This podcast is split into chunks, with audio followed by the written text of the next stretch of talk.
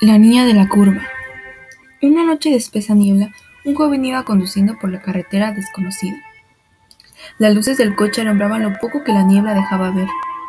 De repente, una joven vestida de blanco apareció al lado de la calzada. Aunque la chica permanecía inmóvil, el conductor interpretó que estaba esperando el autobús o un taxi, así que decidió parar para invitarla a subir. La misteriosa joven accedió a subir, aunque sin decir ninguna palabra. Durante el recorrido, el conductor intentó entablar conversación, sin éxito, hasta que de pronto la joven dijo, cuidado con la curva, ahí morí yo. El joven creyendo que era una broma, se giró hacia la chica y descubrió que ya no estaba. Cuando giró la cabeza hacia la carretera aterrorizado, allí estaba, la curva.